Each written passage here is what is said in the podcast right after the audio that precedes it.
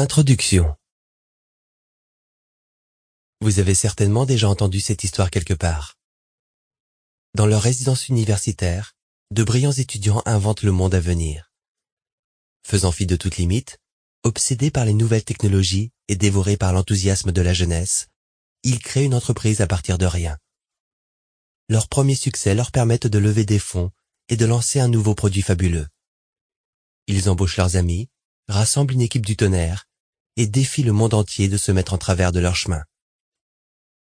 Il y a de cela dix ans et quelques startups, c'était moi, créant ma première entreprise. Je me rappelle surtout un moment bien précis, celui où j'ai pris conscience que ma boîte allait couler. Mon associé et moi ne savions plus à quel sein nous vouer. La bulle Internet avait éclaté et nous n'avions plus d'argent. Nous tentions désespérément de lever de nouveaux capitaux, mais en vain on aurait dit la scène de rupture d'une superproduction hollywoodienne. Sous une pluie battante, nous nous disputions dans la rue. Nous n'arrivions même pas à nous mettre d'accord sur la rue à prendre. Alors nous nous sommes séparés furieux, en prenant des directions opposées. Cette scène illustre parfaitement la débâcle de notre entreprise. Aujourd'hui encore, ce souvenir reste douloureux. Notre start-up a continué à traîner la patte pendant quelques mois, mais la situation était sans issue. Au départ, nous pensions avoir tous les atouts de notre côté. Un produit formidable, une équipe extraordinaire, une technologie sensationnelle et la bonne idée au bon moment. Et nous étions vraiment sur un bon filon. Nous élaborions un produit qui allait permettre aux étudiants de publier leur profil en ligne à l'intention de leurs futurs employeurs. Rien que cela.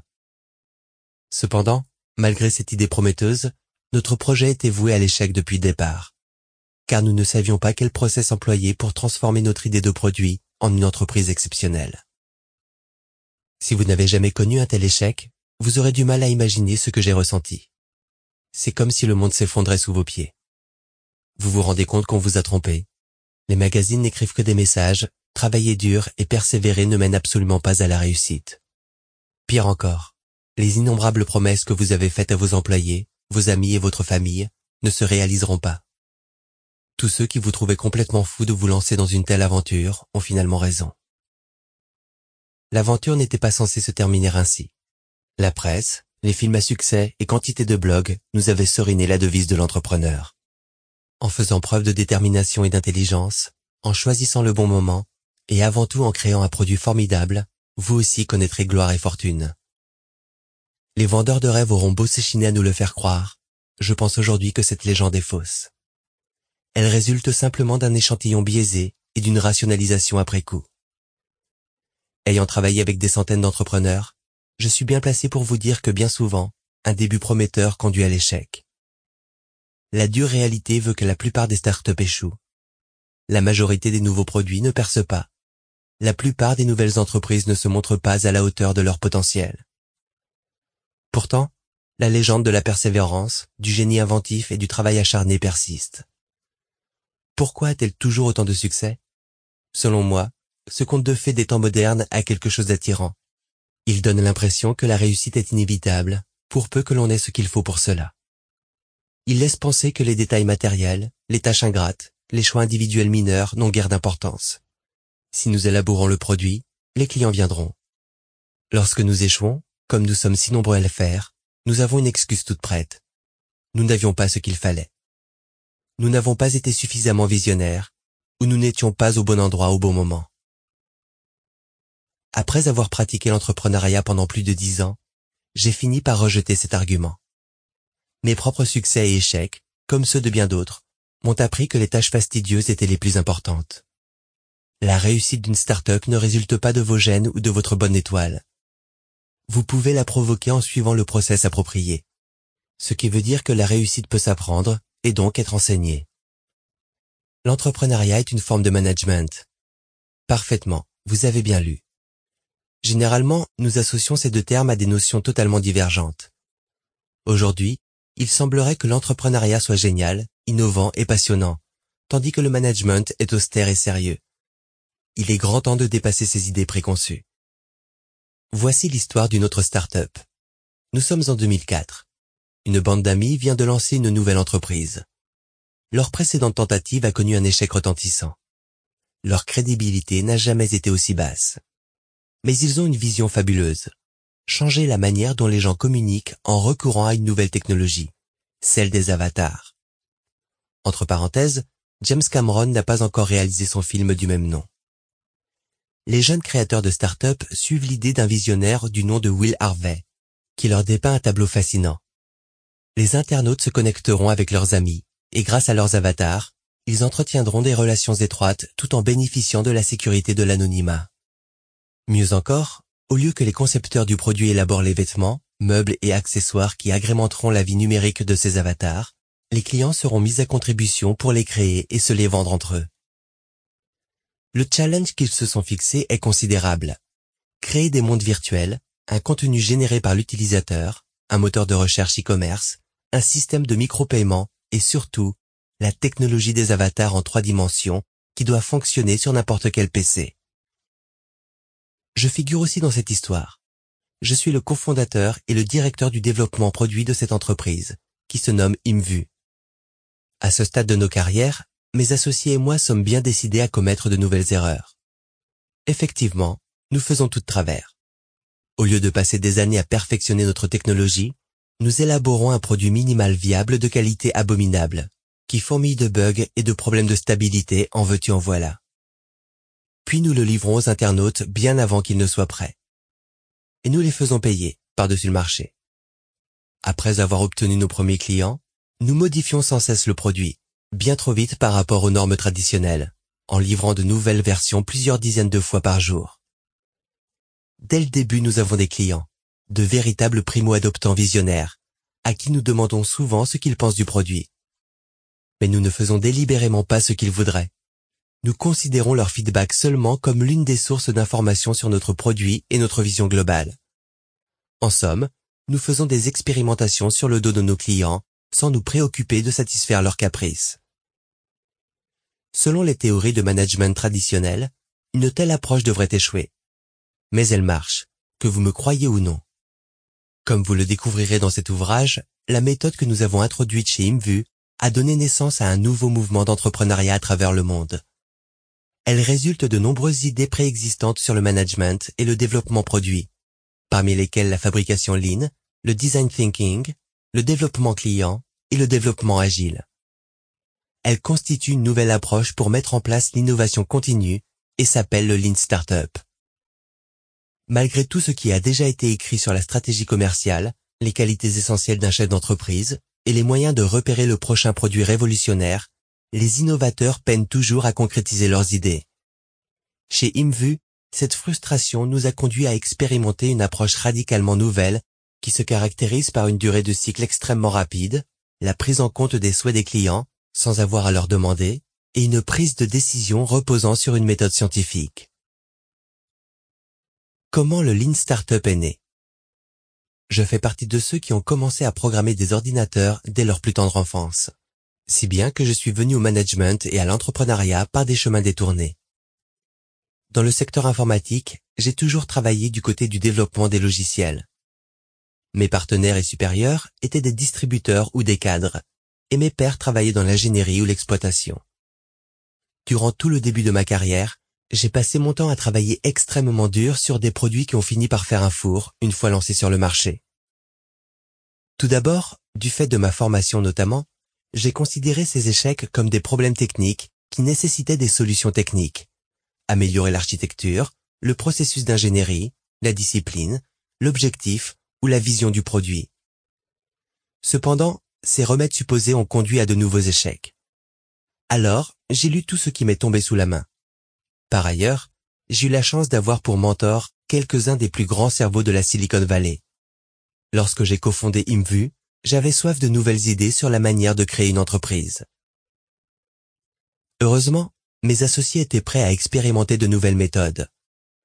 Comme moi, ils en avaient assez des échecs auxquels menait l'approche traditionnelle. En outre, le destin nous a apporté Steve Blank comme investisseur et conseiller. En 2004, celui-ci commençait tout juste à prôner une nouvelle idée. Selon lui, une start-up devait accorder la même importance à ses fonctions commerciales et marketing qu'à l'ingénierie et au développement du produit. Pour ce faire, elle devait employer une méthodologie tout aussi rigoureuse qu'il a baptisé le développement client. Cette approche m'a guidé quotidiennement dans ma vie d'entrepreneur. Ce faisant, je mettais en place l'équipe de développement produit d'Imvu en recourant aux méthodes peu orthodoxes que j'ai mentionnées plus haut. Comparé aux théories traditionnelles du développement produit, auxquelles j'avais été formé durant ma carrière, celle-ci n'avait aucun sens. Pourtant, je constatais moi-même qu'elle fonctionnait. Je me suis efforcé d'expliquer ces pratiques aux nouveaux employés, aux investisseurs et aux fondateurs d'autres entreprises. Toutefois, il nous manquait un langage commun pour les décrire et des principes concrets pour les comprendre. Je me suis mis à chercher en dehors de l'entrepreneuriat des idées qui auraient pu m'aider à donner un sens à mon expérience. J'ai commencé à étudier d'autres secteurs d'activité, en particulier la production manufacturière, d'où proviennent la plupart des théories modernes du management. Je me suis intéressé à la fabrication Lean, un process venu du Japon avec le système de production Toyota, qui a introduit une façon radicalement nouvelle d'envisager la fabrication de biens physiques. Je me suis alors aperçu qu'en appliquant les idées du lean manufacturing à mes propres challenges entrepreneuriaux, je pouvais esquisser un cadre qui me permettrait de les analyser. Cette réflexion a ainsi débouché sur le Lean Startup, l'application de la philosophie Lean au processus d'innovation. ImVu a alors connu un succès fabuleux. Nos clients ont créé plus de 60 millions d'avatars. Nous avons généré un revenu de plus de 50 millions de dollars en 2011 en employant une centaine de personnes dans nos bureaux de Mountain View en Californie. Notre catalogue de biens virtuels, qui semblait si hasardeux il y a quelques années, contient aujourd'hui plus de 6 millions de produits. 7000 autres sont créés chaque jour, le plus souvent par les internautes eux-mêmes. Suite à la réussite d'Imvu, diverses startups et des investisseurs en capital risque sont venus me demander conseil. Quand je leur décrivais notre mode de fonctionnement, je rencontrais des regards ébahis empreints du plus profond scepticisme. Ils répliquaient généralement ⁇ Cela ne marchera jamais ⁇ Mon expérience allait tellement à l'encontre du mode de pensée classique que la plupart des gens, même dans le sanctuaire de l'innovation qu'est la Silicon Valley, ne comprenaient pas. Puis j'ai commencé à décrire cette expérience sur un blog, Startup Lessons Learned, et à en parler lors de conférences ainsi qu'auprès d'entreprises, de startups et d'investisseurs. À force de défendre mon point de vue, et avec l'aide d'autres auteurs, penseurs et entrepreneurs, je suis parvenu à affiner la théorie du Lean Startup et à la faire progresser au-delà de ses premiers balbutiements. Depuis le début, j'espérais trouver le moyen d'éliminer l'immense gâchis que je voyais autour de moi. Des startups qui lançaient des produits dont personne ne voulait, de nouveaux produits retirés aussitôt des rayons, d'innombrables rêves réduits à néant. Finalement, l'idée du Lean Startup s'est transformée en un mouvement d'envergure planétaire les créateurs de start-up se sont mis à former des groupes locaux afin de discuter et d'appliquer cette nouvelle méthode. Il existe aujourd'hui des communautés d'entrepreneurs dans plus de 100 villes à travers le monde. J'ai voyagé dans de nombreux pays et continents. Partout, j'ai vu les signes d'une renaissance de l'entrepreneuriat. En effet, la méthode Lean Startup rend la création de start-up accessible à toute une nouvelle génération d'entrepreneurs avides d'idées, qui leur permettront de mettre sur pied des sociétés prospères. Bien que mon expérience sur l'entrepreneuriat ait commencé dans le milieu du logiciel high-tech, le mouvement Lean Startup s'est étendu bien au-delà. Des milliers d'entrepreneurs mettent en œuvre ces principes dans tous les secteurs imaginables. J'ai eu l'occasion de conseiller des entrepreneurs venant d'entreprises de toute taille et de tout secteur d'activité, y compris des institutions publiques. Cette aventure m'a transporté en des lieux dans lesquels je n'aurais jamais imaginé pénétrer. Depuis les sociétés de capital risque les plus prestigieuses jusqu'au conseil d'administration d'entreprise classé au Fortune 500, en passant par le Pentagone. Je n'ai jamais autant appréhendé une réunion que le jour où j'ai dû expliquer les principes du Lean Startup au responsable des technologies de l'information de l'armée américaine, un général trois étoiles. Soit dit en passant, il s'est montré parfaitement ouvert aux idées nouvelles, même provenant d'un simple civil comme moi. Assez rapidement, j'ai décidé de me consacrer à plein temps au mouvement Lean Startup la mission que je me suis fixée est d'accroître le taux de réussite des nouveaux produits révolutionnaires dans le monde entier. D'où le livre que vous avez entre les mains. Les principes du Lean Startup. Cet ouvrage est destiné aux entrepreneurs et à ceux à qui ils doivent rendre des comptes. Au fil des pages, les cinq principes du Lean Startup sont exposés. Les entrepreneurs sont partout. il ne faut pas nécessairement travailler dans un garage pour appartenir à une start-up. Est entrepreneur quiconque dirige une start-up telle que je la définis. Une structure commerciale destinée à concevoir de nouveaux produits ou services dans des conditions d'extrême incertitude. Par conséquent, un entrepreneur peut se trouver n'importe où, et l'approche Lean Startup peut convenir à toute entreprise, quelle que soit sa taille ou son secteur d'activité. L'entrepreneuriat est une forme de management. Une start-up constitue une structure commerciale et non un simple produit. Elle nécessite donc un nouveau type de management adapté à son contexte d'extrême incertitude. D'ailleurs, comme vous le verrez plus loin, je pense que le terme d'entrepreneur devrait être considéré comme un titre à part entière dans toutes les entreprises dont la croissance repose sur l'innovation. La validation des enseignements. Une start-up n'a pas pour unique raison d'être de livrer des produits, de gagner de l'argent ou de servir des clients. Son objectif consiste à apprendre comment mettre sur pied une activité viable à long terme. Afin de confirmer cet enseignement, elle doit recourir fréquemment à des expérimentations menées selon des critères scientifiques qui lui permettent de tester chaque élément de sa vision. La boucle de feedback produire, mesurer, apprendre. L'activité fondamentale d'une start-up consiste à transformer des idées en produits, à évaluer la réaction des clients, puis à en tirer les enseignements qui lui permettront de décider si elle doit pivoter ou persister. Tous les processus mis en œuvre par une start-up florissante doivent viser à accélérer le rythme de cette boucle de feedback. La gestion analytique de l'innovation. Afin d'améliorer les résultats d'une start-up et de permettre aux innovateurs de rendre des comptes, il faut se concentrer sur les tâches ingrates, à savoir mesurer les progrès, définir les étapes et établir les priorités. Cela nécessite de recourir à un nouveau type de gestion comptable spécialement destiné aux startups et à ceux à qui elles ont des comptes à rendre.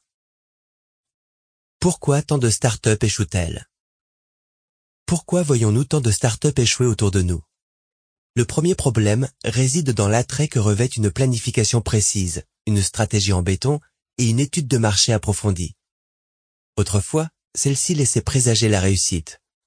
La tentation est grande de les appliquer également aux startups.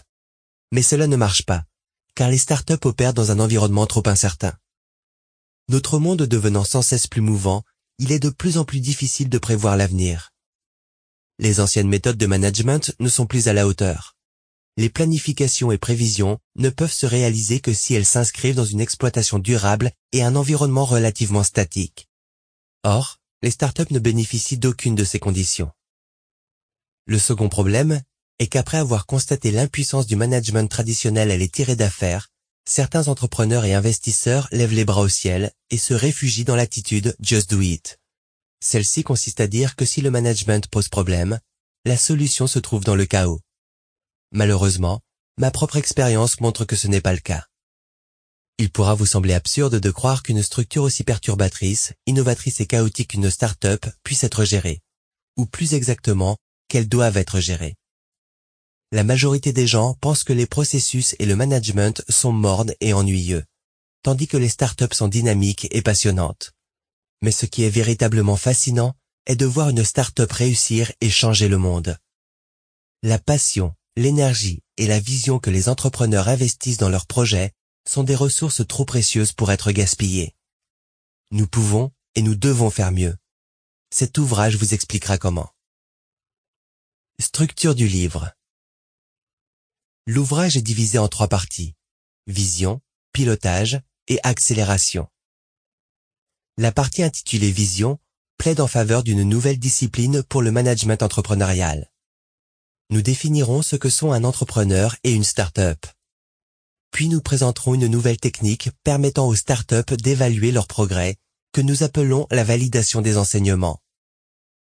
Reposant sur l'expérimentation scientifique, cette technique aidera les start-up à découvrir comment fonder une activité durable, qu'elles fassent leur premier pas dans un garage ou au sein d'une entreprise établie.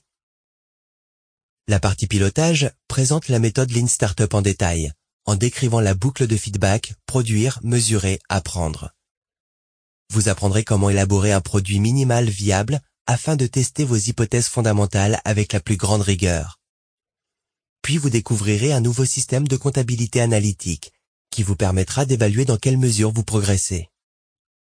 Enfin, vous acquérerez une méthode qui vous aidera à décider s'il faut pivoter, c'est-à-dire changer de cap tout en gardant un pied ancré dans le sol, ou persister dans la même voie.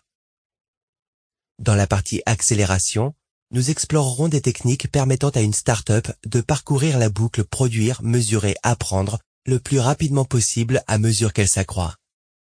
Nous étudierons les concepts de la fabrication lean qui s'appliquent aux start-up, comme la production par petits lots. Nous aborderons également la structure organisationnelle de la start-up et son mode de croissance. Enfin, nous verrons comment appliquer les principes du Lean Startup au-delà du garage légendaire, et même au sein des plus grandes multinationales. Le deuxième siècle du management. Dans un cadre classique, nous disposons d'un ensemble de techniques éprouvées pour gérer une grande entreprise et produire des biens physiques. Mais pour ce qui est des startups et de l'innovation, nous avançons encore à l'aveuglette. Nous nous reposons sur une vision, nous sommes à l'affût des grands hommes capables de faire des miracles, et nous analysons nos nouveaux produits jusqu'à l'épuisement. Ces problématiques inédites découlent du succès qu'a remporté le management au XXe siècle. Avec cet ouvrage, nous espérons apporter davantage de rigueur à l'entrepreneuriat et à l'innovation. Nous sommes au début du second siècle d'existence du management. Notre challenge consiste à réaliser quelque chose de grand avec l'opportunité qui nous est donnée. Le mouvement Lean Startup vise à fournir les outils nécessaires à ceux d'entre nous qui cherchent à créer le prochain produit qui changera le monde.